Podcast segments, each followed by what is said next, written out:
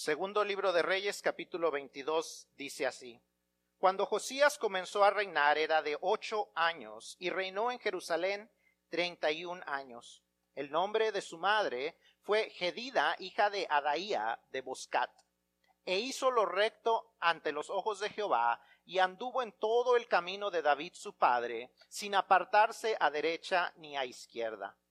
A los dieciocho años del rey Josías, envió el rey Azafán, hijo de Azalía, hijo de Mesulam, escriba, a la casa de Jehová, diciendo, Ve al sumo sacerdote Hilcías y dile que recoja el dinero que han traído a la casa de Jehová, que han recogido del pueblo los guardianes de la puerta, y que lo pongan en manos de los que hacen la obra, que tienen a su cargo el arreglo de la casa de Jehová, que lo entreguen a los que hacen la obra de la casa de Jehová para reparar las grietas de la casa a los carpinteros, maestros y albañiles para comprar madera y piedra de cantería para reparar la casa, y que no se les tome cuenta del dinero cuyo manejo se les confiare, porque ellos proceden con honradez.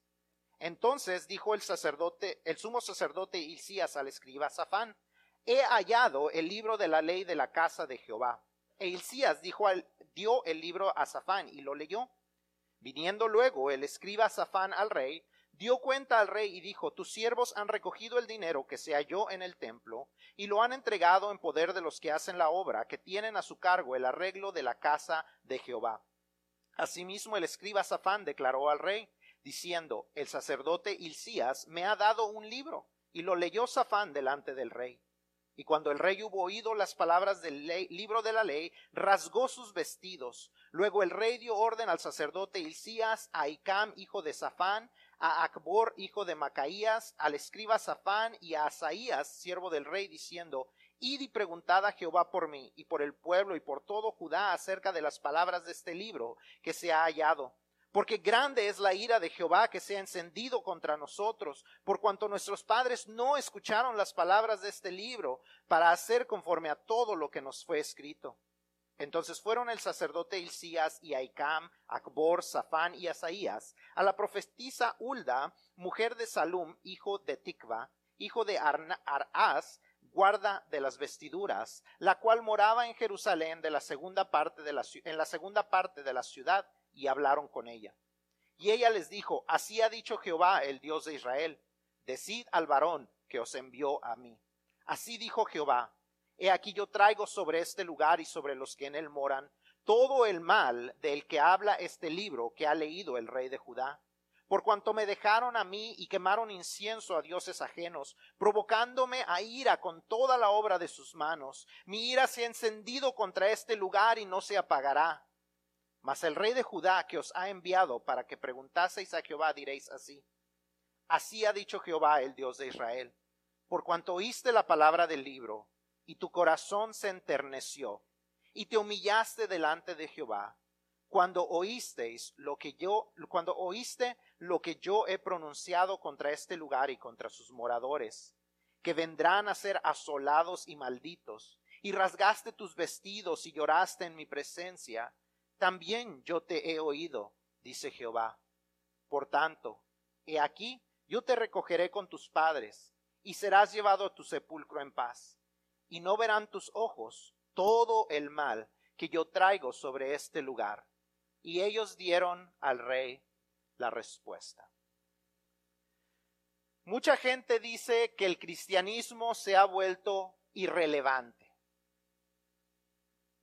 Muchos dicen que el cristianismo se enfrenta a una cultura demasiado liberal, una cultura que ya no puede ser cambiada. Muchos han llegado aún a decir, aún entre los cristianos, que el cristianismo ha perdido la guerra cultural. La buena noticia es que Dios nunca nos mandó a pelear una guerra cultural. Muchas organizaciones cristianas, muchos ministerios han decidido que su batalla es pelear una guerra contra la cultura. Pero Dios nunca nos mandó a pelear una guerra cultural. Dios nos mandó a participar en el cambio de personas, no en el cambio de culturas. Dios nos mandó a llevar un mensaje a los corazones de las personas, no un mensaje a las organizaciones que cambian culturas.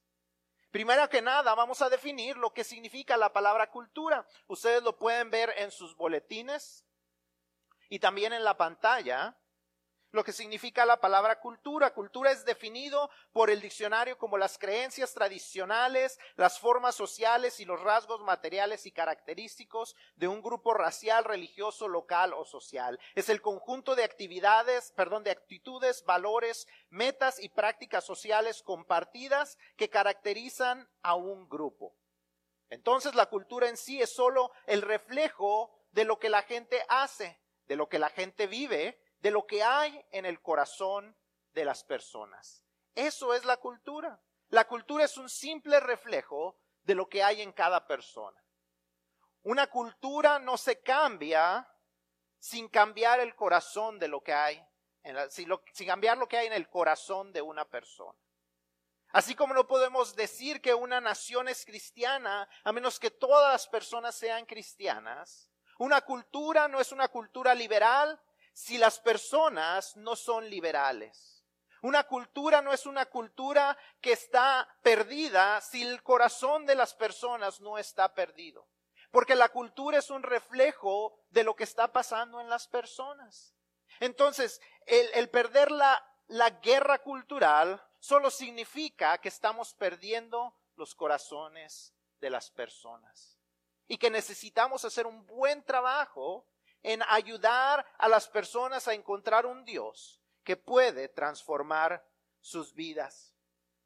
Lo que sucede en la cultura es solamente un síntoma de lo que sucede en el corazón de las personas y tratar de cambiar la cultura es como querer cambiar los síntomas de una persona que tiene una enfermedad grave. Es como tratar de corregir el dolor de cabeza de una persona que tiene un tumor cerebral con acetaminofén, con Tylenol querer solamente reparar el síntoma sin arreglar el problema real. El problema real en la, en la cultura no es la cultura en sí. El problema real es lo que está pasando en los corazones de las personas. You see, our culture, people complain about the culture. People say, well, this culture is so liberal. The problem is not the culture. The problem is what's going on in our hearts. What's going on in the hearts of people? What's going on in the heart of the world? You see, we cannot change culture until we change people. You see, a, a, a, a church is not a Christian church if it's not formed by Christian people.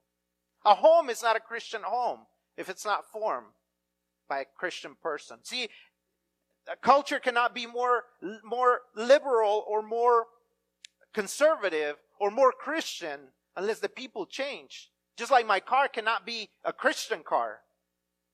See, my car could be considered a Christian car if all the people in the car are Christian. Do you understand what I'm saying? If we want to change the culture, we have to change people's hearts. We haven't lost the culture war because God never sent us to fight a culture war. Ahora no quiere decir que no debemos de buscar cambios. Pero sí que debemos entender que un cambio permanente solamente sucederá cuando cambien, cuando cambiemos, cuando lleguemos en el cambio de los corazones de las personas. Debemos de buscar cambios, debemos sí de corregir ciertas cosas. Hace un par de semanas eh, nosotros decidimos cancelar el Netflix. Y la razón por la que decidimos cambiar, cancelar Netflix fue porque estábamos cansados del tipo de programación que están trayendo. Si ustedes se fijan, cada vez glorifican más el pecado, glorifican más aquellas cosas que Dios llama como algo eh, eh, malo. Glorifican las drogas, glorifican el homosexualismo, glorifican el suicidio, glorifican todas estas cosas que Dios llama como malo. Y nosotros como familia con buena conciencia no podíamos seguir participando en los pagos de eso. Pagar eso significa que estamos financiando las decisiones que ellos toman. Y uno puede decir, bueno, yo no estaba viendo esos programas, pero el hecho de que estamos pagando eso, ese dinero para ver los programas familiares también se usa para estos programas. Ahora, es una decisión personal, es una decisión como familia que ustedes creo que deben de considerar, pero yo no les voy a decir bola de pecadores que tienen Netflix. Algo personal. Pero sí tenemos que entender que aunque todos canceláramos, aunque todo el mundo cancelara Netflix y, Netflix se fuera a la quiebra, eso no va a cambiar la cultura. Porque si Netflix no lo está produciendo, alguien más lo hará. El problema está en los corazones de la gente que lo produce y en el, y en el corazón de la gente que lo consume. Los productores no lo producen si no hay gente que lo consuma. Las drogas son un problema porque hay gente que la produce, pero también porque hay gente que la consume. Los narcotraficantes tienen poder porque tienen dinero, porque hay gente que compra la droga. Si no, no, no existiría el problema. El problema es en el corazón de las personas. El problema no es en las drogas en sí. El problema no son los programas en sí. El problema no es la cultura en sí. Es lo que sucede en el corazón de las personas. See, we have to make changes in culture. We, we, it's okay for us to boycott those things that we don't agree with. But that's not going to change people's hearts. What's going to change people's hearts is that we actually share with them the Word of God, the gospel of Jesus Christ, what God wants to tell them, how God wants to change them. Una persona que se dio cuenta de lo que de, de, este tipo de cosas es el rey Josías. Como leímos al principio, este rey comenzó a reinar a qué edad? Ocho años. Si ustedes pusieron atención a las edades de los niños que estaban aquí adelante, ¿escucharon las edades? Siete, ocho, nueve. Imagínense a estos niños cargarles la responsabilidad de una nación.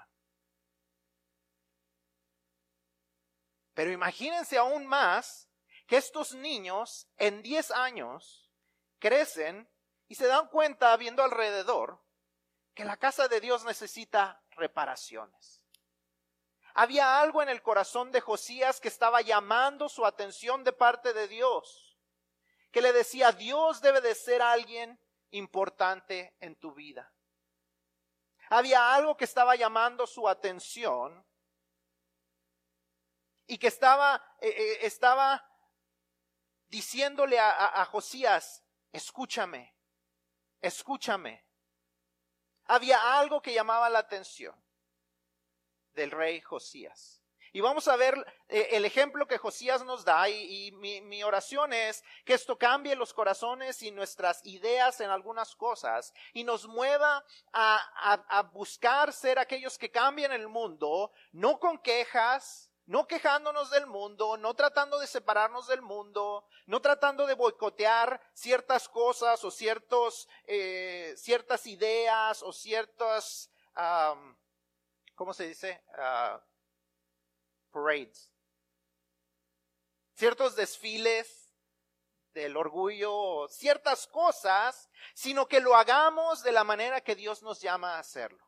Y hoy vamos a ver cuatro cosas que el rey Josías hizo para cambiar su mundo y para traer un tiempo más de misericordia a un mundo que necesitaba de Dios. Y que eso nos lleve a nosotros a hacer lo mismo.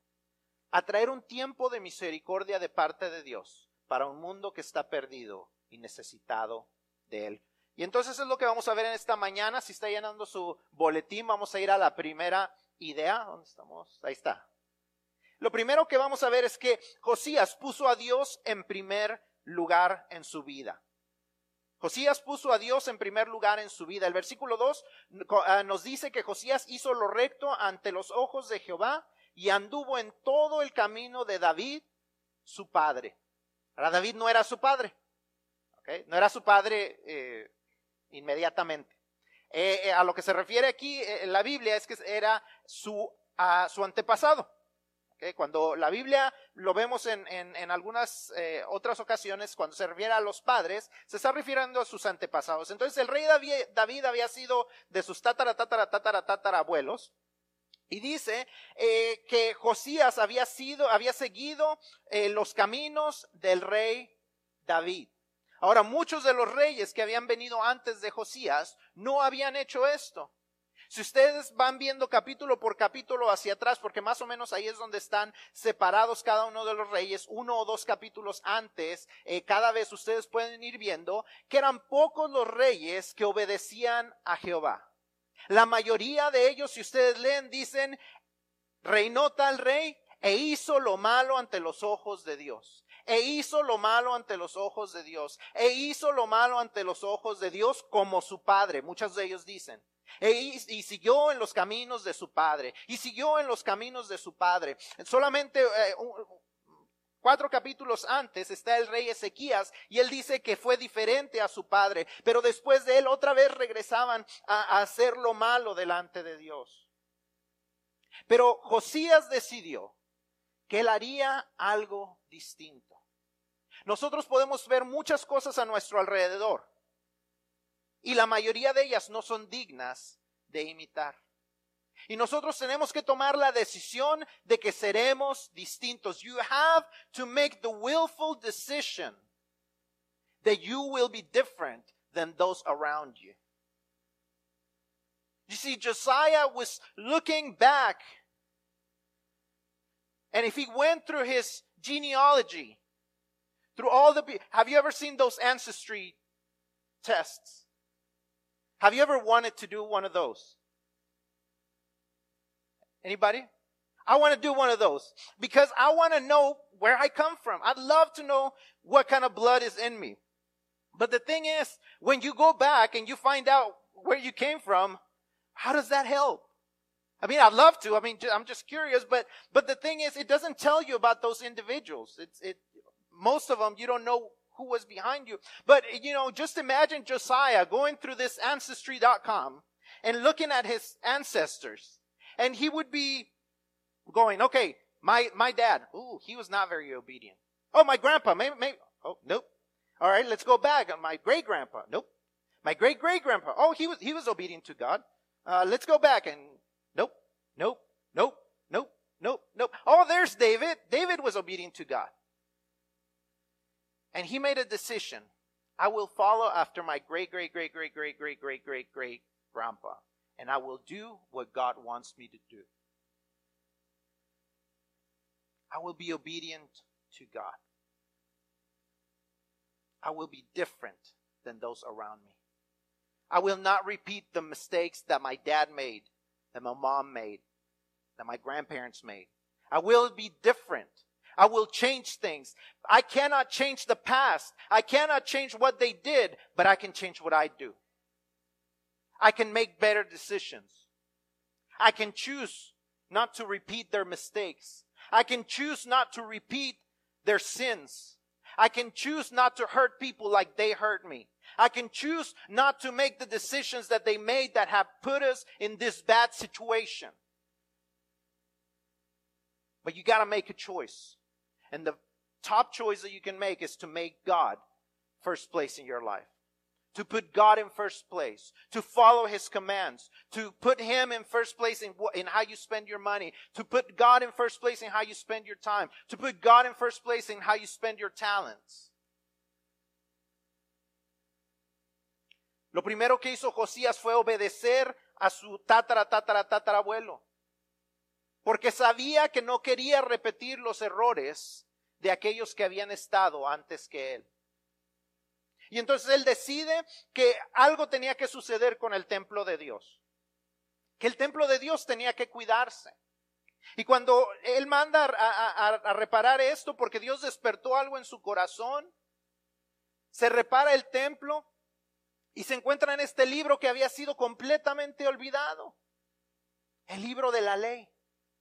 El libro que le decía al pueblo, tú eres un, eres un pueblo amado por Dios. Tú eres un pueblo especial para Dios. Tú eres un pueblo escogido por Dios para ser bendecido. Tú eres un pueblo que ha sido amado y escogido para traer bendición. Pero si tú decides seguir a otros dioses, serás castigado. Y el sacerdote y el escriba vienen y le leen este libro al rey Y el rey comienza a ver a su alrededor. Y como se va leyendo el libro, se va dando cuenta. Y en un momento vamos a leer algunas de las cosas de las que él se va dando cuenta. Pero él dice, Dios dijo que no le siguiéramos otros dioses. Y tenemos altares para otros dioses. No solamente esto, hermanos, pero vamos a ver en, en el capítulo 23 que cuando él se da cuenta, rasga sus vestidos de tristeza, de dolor, de arrepentimiento porque al ver a su alrededor estaba sucediendo exactamente lo que Dios les dijo que no debía de suceder. Dentro del templo de Dios, de ese, de ese templo que estaba agrietado, había imágenes de otros dioses. En la misma casa de Dios habían traído a otros dioses. You see, as, as, he, as he thought about the temple that he had visited, He could see that there were other gods, that there were images of other gods. He could see that they had been disobedient and he rips his clothes because there's pain in his heart because he understood that this God who was powerful, who had given them this land, also had the power to destroy them. And until we understand that this loving God that we keep preaching about is also a God that has the power to destroy the world. Who has the power to send people to hell. Those people who reject them. Those friends of ours that continue to reject our invitations to church and they will go to hell until we understand this. We will not seek transformation for the world around us. You need to understand that your friends, as much as you love them, if they will continue to reject Christ, they are going to hell.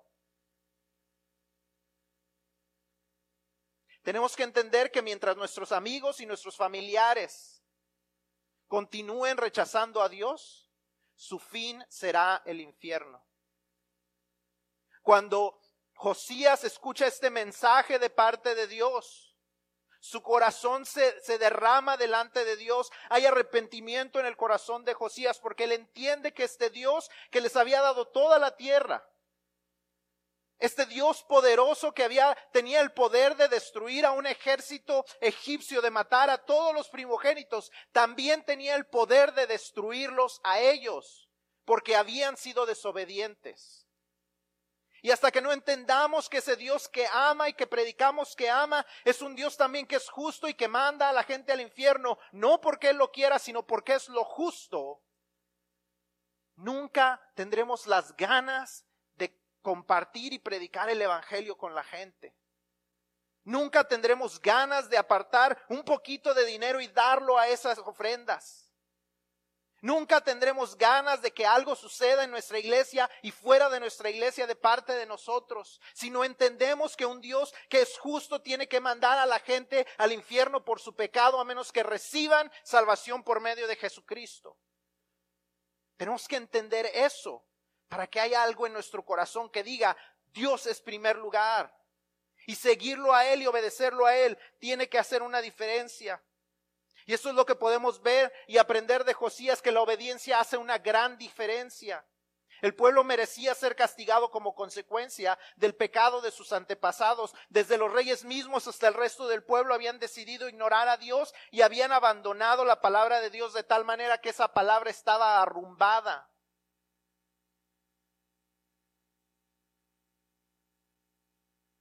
Estaba arrumbada. Nadie se acordaba del libro de la ley. Espero que eso no sea lo que sucede en nuestros hogares. Pero la obediencia de un solo hombre hizo que Dios les diera más tiempo de misericordia. Podemos ver que cuando Josías se da cuenta de lo que está sucediendo, les dice a todos los importantes de, la, de, a los líderes importantes religiosos, les dice, vayan y pregunten, vayan y consulten a Dios por medio de los profetas y vean qué es lo que va a suceder porque me preocupa que venga esta destrucción sobre nosotros. Y cuando estos, estos sacerdotes y escribas van, la profetisa les dice, diles, dile al rey que es, es verdad, que él está enojadísimo con el pueblo, está airado con el pueblo, quiere destruir a este pueblo porque eso es lo justo. Pero porque él escuchó. Aquí todavía el pueblo no escuchaba y no cambiaba. Por un hombre, una persona que decidió que al escuchar la palabra de Dios, su corazón se le enterneció y lloró porque sabía lo que iba a suceder. Por ese hombre que los mandó, díganle que les ha comprado más años de misericordia. Por un hombre que decidió que las cosas serían distintas. Le compró al pueblo completo más años de misericordia.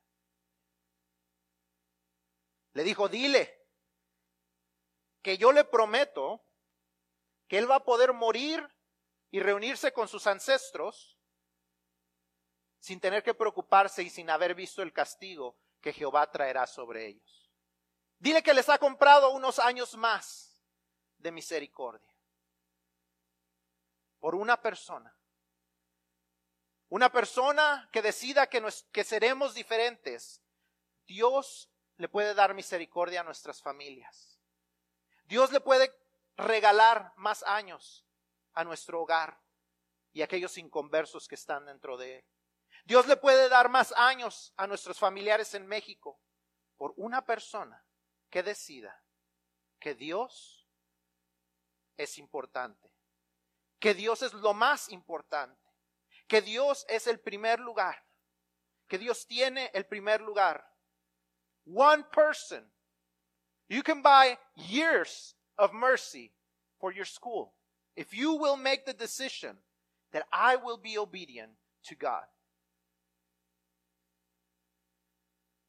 Nosotros podemos decidir que vamos a obedecer a Dios. Nosotros podemos comenzar el cambio. No es fácil, pero puede suceder. ¿Alguien le ha tocado empujar alguna vez un auto?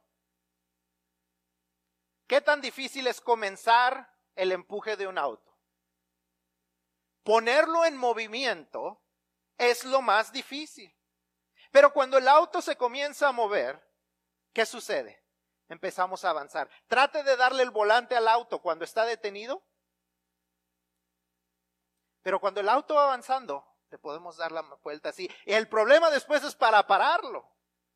Cuando un auto se empieza a mover, cuando cuatro mil, libras de peso se han empezado a mover, hay un avance más fácil. Mover nuestras vidas en obediencias no es fácil al principio, pero cuando comenzamos a obedecer a Dios, poco a poco, poco a poco es más fácil. Poco a poco la gente nos empieza a rechazar menos. Poco a poco la gente nos empieza a burlar menos. Poco a poco la gente empieza a depender de nosotros. Poco a poco la gente empieza a vernos y, a pedirnos que oremos por ellos. Poco a poco hay un avance. Pero el principio es difícil pero lo podemos lograr. Por un individuo hubo cambios. Como Josué le dijo al pueblo antes de morir en Josué 24:15, les dijo, escojan ustedes a qué Dios van a obedecer. Pero mi decisión es que comenzando conmigo, mi casa obedecerá a Dios. Yo y mi casa serviremos a Jehová. Comenzando conmigo, tomando yo hoy la decisión. Ustedes decidan lo que van a hacer. ¿Quieren seguir a los dioses de allá? ¿Quieren decidir a los dioses de acá? Pero yo, comenzando conmigo, mi casa obedecerá a Jehová. Era una decisión firme y es una decisión que nosotros tenemos que tomar. Yo seré diferente. Yo no cometeré los errores de mis padres. Yo no cometeré los errores de mis amigos. Yo no cometeré los errores de las personas con las que trabajo. Yo seré distinto.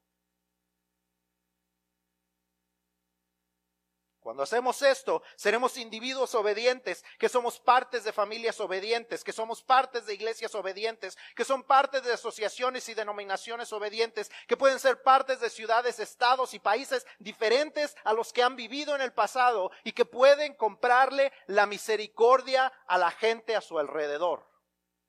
Por una persona que decida, seré obediente, seré diferente. Número dos, lo segundo que vemos en Josías es que él compartió el mensaje de Dios a la gente. Él le compartió el mensaje de Dios. Si me le cambian a la segunda, por favor. No sé por qué no está cambiando. ¿Será porque siempre lo dejo prendido? Si pueden cambiar a la segunda, the next slide. Compartió el mensaje de Dios a la gente. Capítulo 23, versículos 1 al 3 dicen, entonces el rey mandó reunir con él a todos los ancianos de Judá y de Jerusalén, y subió el rey de la, a la casa de Jehová con todos los varones de Judá y con todos los moradores de Jerusalén, con los sacerdotes y profetas y con todo el pueblo, desde el más chico hasta el más grande, y leyó, oyéndolo todos, todas las palabras del libro del pacto que habían sido hallado, que había sido hallado en la casa de Jehová. Y poniéndole el rey en pie junto a la columna, hizo pacto delante de De que irían en pos de Jehová y guardarían sus mandamientos, sus testimonios y sus estatutos con todo el corazón y con todo el alma, que cumplirían las palabras del pacto que estaban escritas en aquel libro. Y todo el pueblo confirmó el pacto. Imagínense ustedes, dice que leyó todo el libro de la ley. Y que estaban allí desde el más chico hasta el más grande. Nosotros, el pastor se pasa a los 35 minutos y ya estamos que ya nos, nos dio hambre. Dice que él compartió el mensaje, compartió la palabra con ellos. Y les dijo, y les dijo, vamos a pactar desde hoy. Vamos a hacer un pacto, vamos a tomar un acuerdo con Dios. Le vamos a hacer una promesa firme a Dios que lo vamos a seguir. Y dice que el pueblo qué? Ay, Dios, ay, Josías, rey Josías, no, eso es mucho. Ya, ya leímos y luego todavía quieres que obedezcamos. No, José, bueno, bueno, pues, nosotros sí, aquellos quién sabe. No, dice que algunos del pueblo la mayoría del pueblo, casi todos. Si todo el pueblo confirmó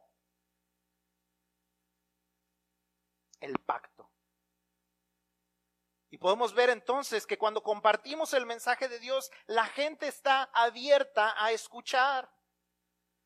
Una cosa que vemos con el consulado aquí, uno podría decir, no, pues la gente viene a otros trámites y si les comparte uno un folleto, cualquier cosa, pues se van a enojar. Ah, este, allá afuera decía, este, una de las camionetas que estaban decía, regresa a casa la iglesia católica.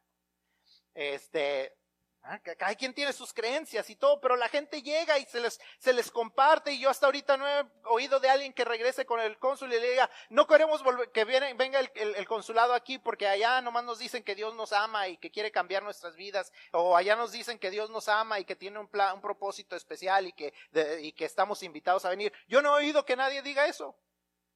A la mayoría de los grupos yo vengo y les digo eso. Y cuando salen les damos a veces un folleto y hasta ahorita solamente en seis ocasiones que han venido, una persona ha dicho, no, no quiero. Otro día me encontré uno así metido por los signs que estaban en la pared. Y más que coraje, la verdad es que me dio tristeza. Porque un día esas personas se enfrentarán a Dios. Un día ellos llegarán delante de la presencia de Dios y, y, van a decir, es que yo no sabía y Dios les va a decir, te lo puse en tu mano y dijiste no. Te di la oportunidad de recibirme y dijiste no, gracias. Pero la mayoría de la gente está dispuesta por lo menos a escuchar. Está abierta a oír lo que tenemos que decir. Es que debemos de ser valientes y hacerlo. Para ellos será la diferencia entre una vida eterna con Dios o un castigo eterno en el infierno. Consideremos de lo que hemos sido salvados y de lo que la gente necesita salvarse. Si, si simplemente pensamos egoístamente, pensemos en la gente que amamos. ¿Qué va a suceder con ellos? si ellos no reciben a Cristo? ¿Dónde pasarán la eternidad nuestros amigos? Where will your friends go if you don't share the gospel with them? Where will they end up when they die?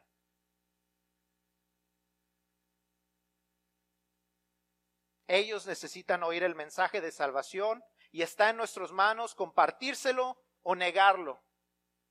Y de eso un día daremos cuenta a Dios. Ezequiel 3:18 nos lo dice claramente, cuando yo dijere al impío, de cierto morirás, y tú no le amonestares ni le hablares, para que el impío sea, sea apercibido de su mal camino a fin de que viva, el impío morirá por su maldad, pero su sangre demandaré de tu mano. Su sangre demandaré de tu mano. La gente morirá y se irá al infierno porque ha escogido ignorar a Dios. O porque nunca escuchó de Dios y pecó. Y uno puede decir, ay, eso no es justo, ¿cómo la gente se va a ir al infierno si nunca escuchó el Evangelio? La verdad es que lo justo es que todos nos vayamos al infierno. Lo justo es que porque todos hemos pecado, nos debemos de ir al infierno. No debemos enfocarnos en lo injusto que podría ser Dios, sino enfocarnos en lo amoroso que Él es al habernos perdonado a nosotros. Porque la verdad es que todos merecíamos ir al infierno.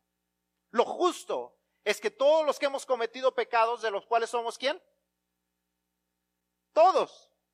Por cuanto todos pecaron y han sido destituidos o han quedado fuera de la gloria de Dios. If we were on a dating site, truth is we deserve to be swiped left. from God because we've, we're sinners. We don't match up with Him. But you see, He has decided to swipe right because He loves us. He has decided to send Jesus Christ to make us a match to Him. And people need to hear that. That God loves them, that God wants to change their life, that, that God has, was so willing to have a relationship with them that He sent His one and only Son to die for them. In the middle of a world that says, you are not good enough. You need to change the way you look. You need to lose some pounds. You need to gain some pounds. You need to lose the glasses. You need to wear the braces. You need to do all these things to be good enough. God says you are not good enough, but I can make you good enough through Jesus Christ. I have made you good enough through Jesus Christ, but you gotta receive the gift.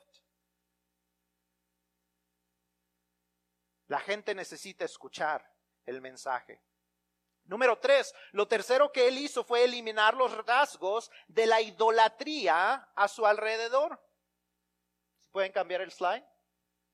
Eliminó los rasgos de la idolatría a su alrededor. Vamos a leer ahí el versículo eh, 4, vamos a brincarnos al 14 y 15 y luego vamos a leer el 20. Cuando usted tenga oportunidad, lea todos estos versículos para que vea todavía lo peor que hizo este pueblo. Pero dice el, el versículo 4, dice, um, entonces mandó el rey al sumo sacerdote Hilcías y a los sacerdotes del segundo orden y a los guardianes de la puerta que sacasen del templo de Jehová todos los utensilios que habían sido hechos para Baal, para Acera y para todo el ejército de los cielos, y los quemó fuera de Jerusalén en el campo de Cedrón, e hizo llevar las cenizas de ellos a Betel. Brinquemos al 14 y 15.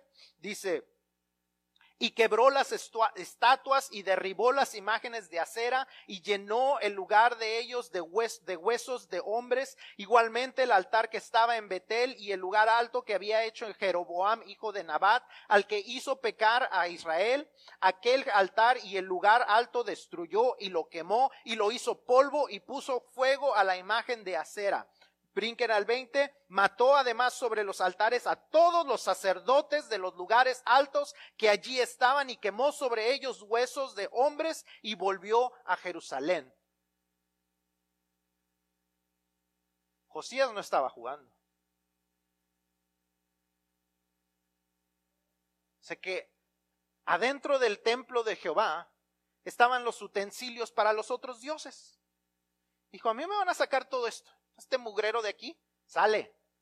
Dice que no solamente lo sacó del templo, ah, vamos a ver qué le hacemos.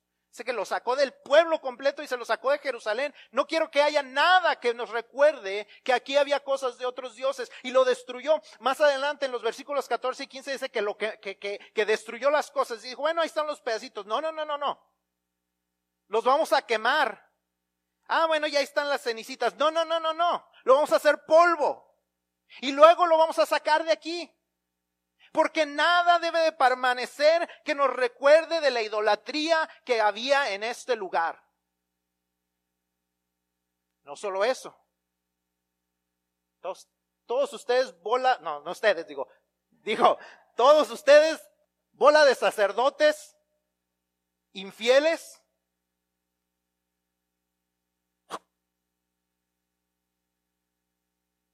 Sé que los mandó a matar Ándenles, querían sus, sus, altares y sus altares donde les mataran sus corderitos a sus dioses. Miren quiénes van a terminar sobre esos altares.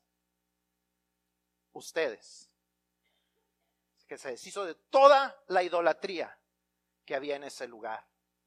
Eliminó los rasgos de la idolatría que había a su alrededor. Y la pregunta es, ¿qué ídolos son parte de tu vida? ¿Qué indicios o rasgos de idolatría hay en tu vida? Tal vez esa medallita o ese escapulario que es que me lo dio mi abuelita.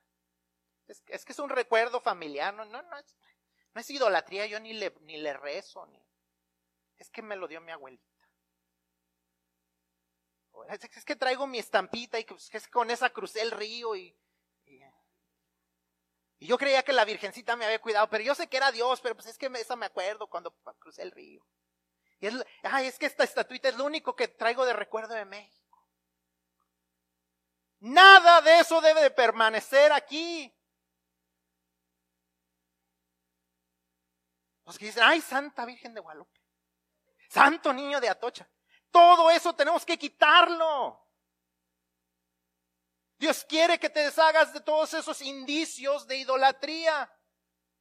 No debe haber indicios de que la idolatría fue parte de tu vida. No debe haber nada que estorbe o atraiga tu, atención para adorar a algo o a alguien más.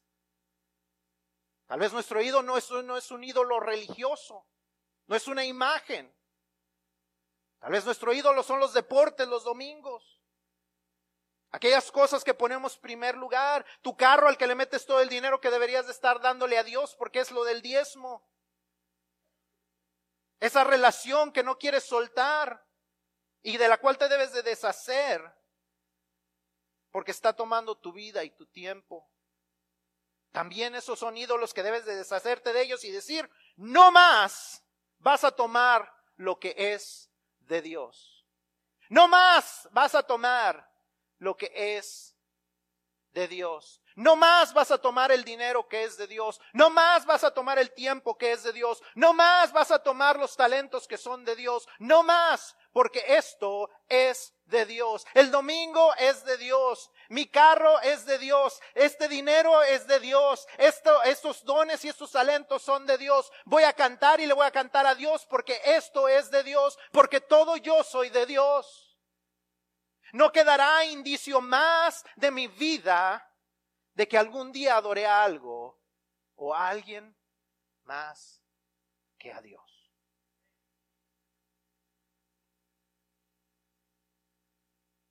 Es tiempo de cambiar y quitar toda cosa que nos estorba y nos distrae en nuestra relación con Dios. Por último, número cuatro, celebró la liberación que Dios les permitió. Vamos a los versículos 21 al 23, dice, entonces mandó el rey a todo el pueblo diciendo, haced la Pascua a Jehová, vuestro Dios, conforme a lo que está escrito en el libro de este pacto. No había sido hecha tal Pascua desde los tiempos en que los jueces gobernaban a Israel, ni en todos los tiempos de los reyes de Israel y de los reyes de Judá. A los 18 años del rey Josías fue hecha aquella Pascua a Jehová en Jerusalén. Josías mandó al pueblo hacer un rito del cual ya se habían olvidado hacer en Judá. Dice que e, en, en Éxodo 12, 21 al 27 no lo vamos a leer, pero escríbalo si usted eh, necesita algo que leer. Y sería bueno que lo leyera. Éxodo 12, 21 al 27 nos da la, la, descripción de, de todo el rito que tenían que hacer cuando salieran de eh, de Egipto, antes de salir de Egipto, antes de la muerte de los primogénitos, y Dios les dice, y, repetirán este, este rito para que nunca se olviden de lo que ha sucedido. Y cuando sus hijos les pregunten, ¿por qué hacemos este rito? ¿Por qué matamos a este cordero? ¿Por qué comemos hierbas amargas? ¿Por qué lo tenemos que comer a esta hora? ¿Por qué pones la sangre en los dinteles y en los marcos? ¿Por qué hacemos todo esto? Ustedes les dirán que será que fue porque Dios hizo algo grande, algo poderoso, algo distinto, transformó nuestras vidas, sacó de la esclavitud, nos llevó a un lugar lejano, nos dio una nueva tierra y nos hizo promesas y las cumplió. Pero dice que cuando llegaron al tiempo de los jueces, poquito después de que se fue, de que, de que Josué los había metido a la tierra prometida, desde el tiempo de los jueces, ya no practicaban esto.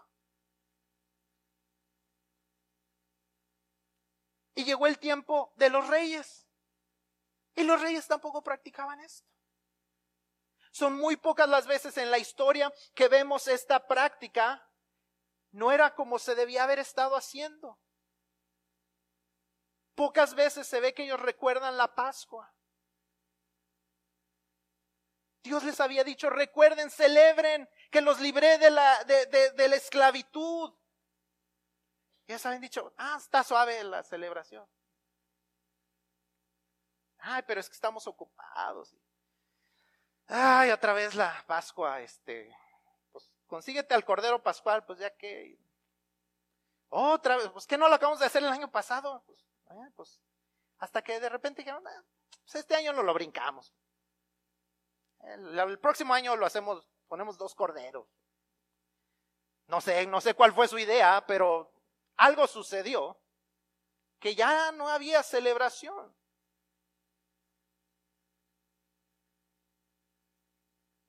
Él les había dicho que no olvidaran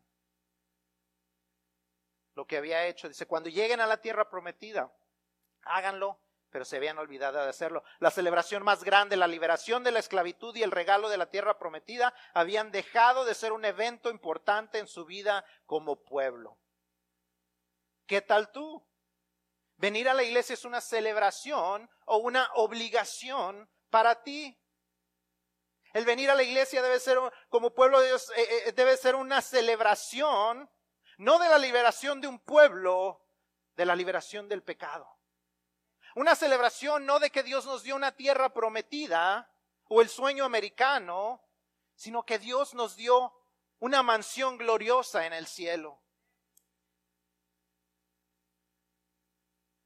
Cada semana. Ellos hacían esto cada año para recordarlo en una cierta fecha. Nosotros cada semana celebramos o deberíamos celebrar que Dios nos ha librado del pecado. Debemos ver nuestro tiempo aquí no como una carga o algo que nos estorba los domingos de hacer algo más divertido o de descansar, sino como algo que nos recuerda el sacrificio que Jesucristo hizo por usted y por mí y deberíamos celebrarlo. ¿Cómo podemos invitar a otros a unirse a la celebración si nosotros mismos no lo podemos celebrar? Cada domingo debe de ser una celebración y una visita a la casa de Dios con la expectativa de que Él va a hacer algo grande y poderoso en las vidas de las personas que están aquí, incluyendo la nuestra. Cada domingo debe ser un recordatorio de nuestra liberación del pecado y un empuje para que compartamos con otros la noticia de libertad. You see, when you're here, you should be celebrating. It shouldn't be a time to complain because your parents brought you or because they won't let you go to some other place if you don't go to church. It ought to be celebration that God has given you freedom of sin. That God has gifted you with heaven when you deserved hell. Es un, es un recordatorio que Dios nos dio el regalo del cielo en lugar de lo que nos merecíamos, que era ir al infierno. Debe ser una celebración constante para nosotros y un recordatorio que otros necesitan oír la noticia de libertad. ¿Alguno de ustedes ha escuchado de, ha escuchado de la celebración de Juneteenth? Have you ever heard of Juneteenth? Do you know the history behind it? La celebración de Juneteenth es una celebración eh, en especial, algo muy fuerte en, Texas, eh, y en especial para los eh, afroamericanos, porque en el primero de enero de 1963, el presidente Abraham Lincoln firmó y declaró lo que se conoce como la proclamación de emancipación. Y lo que la proclamación de emancipación decía era que aquellos eh, esclavos que eran parte de la nación confederada, aquellos estados que se habían separado y que habían que había causado la guerra civil, eran ahora libres. primero de enero de, 1900, de 1800, perdón, 63 Quédese eso en mente. 1863. La guerra se siguió peleando. Finalmente, los eh, de la, el ejército de la Unión venció por fin al ejército confederado.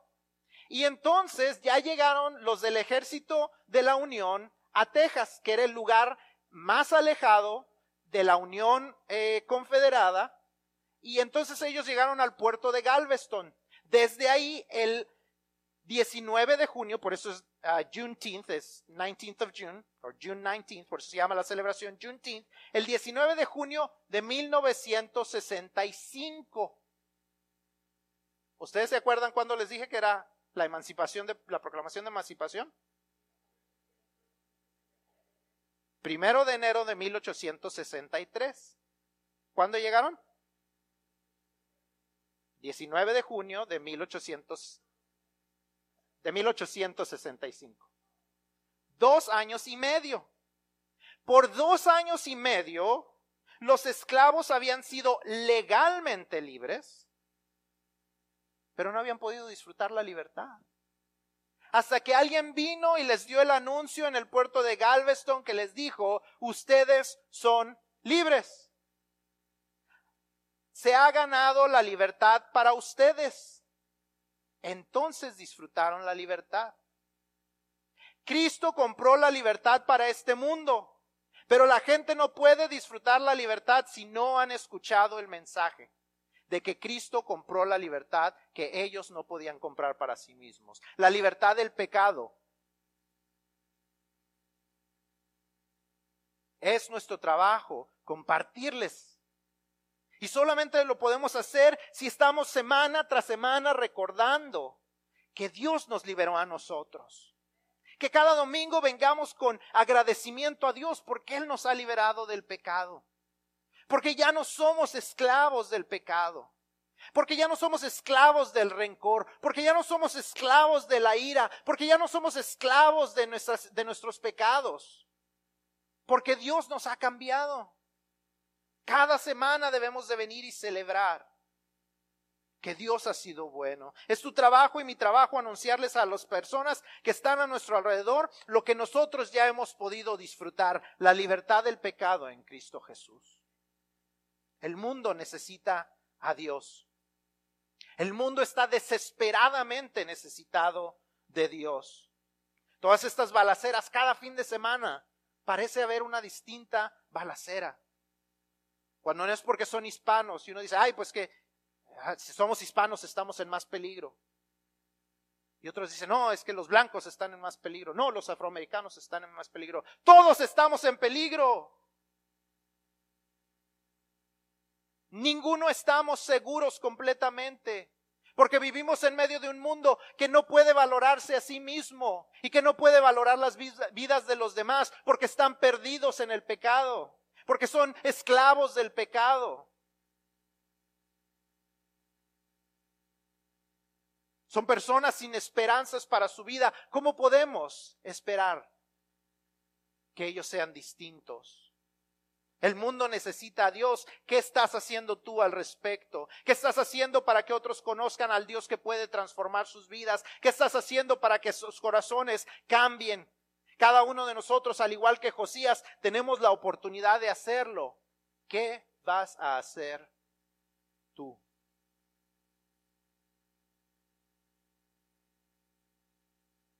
Tal vez aquí hay personas que no pueden compartir esa buena noticia porque ni siquiera ellos mismos han decidido que quieren ser libres en Jesús.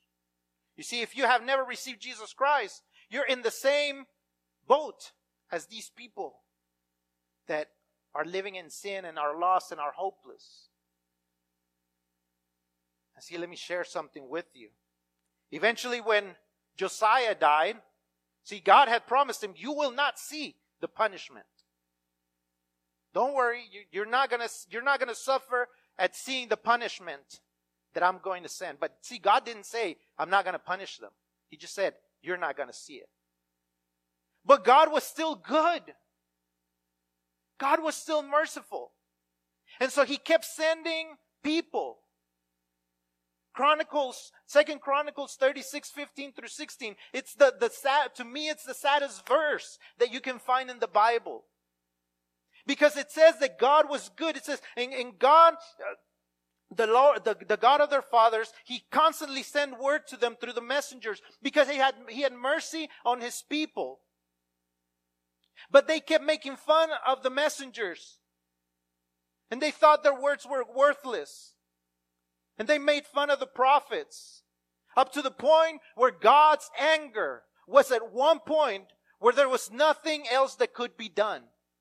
And so he punished them. And the punishment finally came because God gave them as much chance as he could. But eventually, he said, I'm done. And if you will continue to reject God, one day He's going to do the same with you. And one day He's going to ask you, What did you do with this Christ that I sent for you? And if you keep saying, if you said, Well, I, I just kept saying, I'm young, or I'm old, or I'm not that bad of a person, or maybe later, or yeah, it's cool, whatever. It's, it's as good as any other religion. God is going to say, Well, I gave you a chance, but I'm done with you. And you're going to be punished.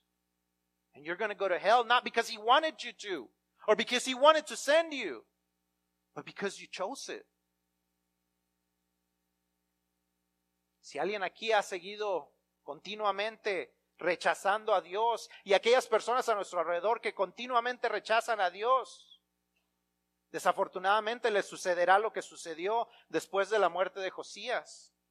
Después de la muerte de Josías, Dios permitió que el castigo que se merecían viniera. Josías le había, Dios le había prometido a Josías, tú no verás el castigo, pero no le prometió que no habría castigo. Simplemente le dijo, tú vas a morir y no lo vas a ver. Pero Dios aún después de la muerte de Josías era bueno.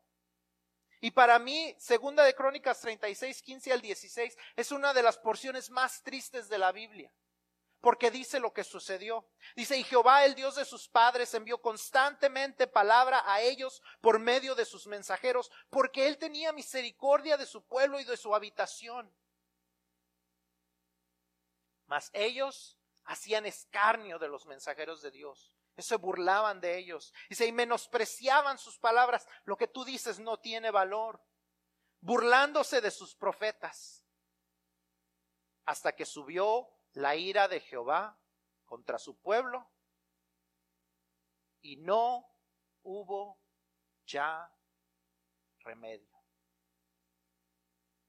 Un día, cada persona que ha decidido rechazar burlarse de Dios, decir que no tenía valor lo que le compartíamos. Cada persona que ha escuchado el Evangelio y ha dicho, no es para mí, soy demasiado joven, ya estoy demasiado viejo, esto es para los que necesitan portarse bien, yo me porto bien, eh, yo soy, yo, yo, yo ya estoy viejo y me he portado bien, eh, esto es para los jóvenes, para que no se pierdan. Eh, toda persona que ha decidido que eso no vale la pena hacerlo, Dios le dirá, ya no hay remedio. Cuando ellos lleguen delante de la presencia de Dios y Dios les diga, ¿qué hiciste con el Jesús que yo mandé por ti? Y ellos digan, es que no tuve tiempo o es que no lo recibí. Dios les dirá, ya no hay remedio. Y yo no te quería mandar al infierno, pero ahí es donde mereces estar.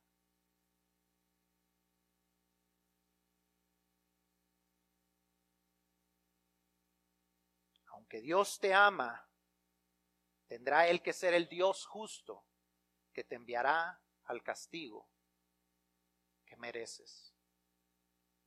No dejes pasar la oportunidad. Aprovecha hoy y al igual que Josías y al igual que el pueblo, arrepiéntete. Y si nosotros ya nos hemos arrepentido y ya somos hijos de Dios, entendamos que ese es el futuro de toda persona que rechaza el Evangelio o que no conoce el Evangelio. No hay manera de decir, es que si no escuchan el Evangelio, Dios no los pondrá como culpables. Dios los pondrá como culpables. La próxima semana vamos a empezar una serie en Romanos y vamos a estar viendo distintas cosas que el libro de Romanos nos enseña, pero una de las cosas que Romanos nos enseña es que Dios ha puesto en el corazón de toda persona, judío o no judío, creyente o no creyente, ha puesto el conocimiento de que hay una ley por la cual podemos decir que somos culpables o inocentes. Toda persona reconoce el bien y el mal. Nadie puede decir es que yo no sabía. Y a causa de eso, toda persona merece ir al infierno. Pero gracias a Dios hay esperanza. Y es nuestro trabajo como creyentes compartir la esperanza de Cristo. Señor y Dios bendito, te damos gracias por tu palabra y te damos gracias porque tú eres bueno con nosotros, porque a pesar de que no lo merecemos, Señor, tú has mandado a Cristo a morir por nosotros y a darnos salvación y vida eterna, cuando lo que merecíamos por rechazar tus leyes, por rechazar el obedecerte a ti, Señor, era ir al infierno. Padre, te pedimos que eh, primeramente nos perdones porque no hemos dado la importancia a lo que es la salvación que tú nos has dado y que por favor, Señor, nos ayudes a ser personas valientes, que compartamos con las personas a nuestro alrededor, que Cristo nos da esperanza. Que Señor podamos eh, ver las, las oportunidades que tú nos abres y tomar ventaja de esas oportunidades que tú nos abres para compartir con las personas que necesitan conocerte. Aquellas personas a las que amamos y que terminarán en el infierno si rechazan a Jesús o si no le conocen. Bendícenos, Padre, en esta tarde. Ayúdanos, Señor, a que esta semana sea una semana en la que estemos siendo de luz, en, la que decidamos que seremos diferentes, diferentes a nuestro pasado y diferente a nuestros antepasados. Y que podamos dar el ejemplo y que podamos comprar tiempo de misericordia para las personas a nuestro alrededor por medio de nuestra obediencia a ti. Porque te lo pedimos y damos gracias, Señor, en nombre de Cristo Jesús. Amén, hermanos.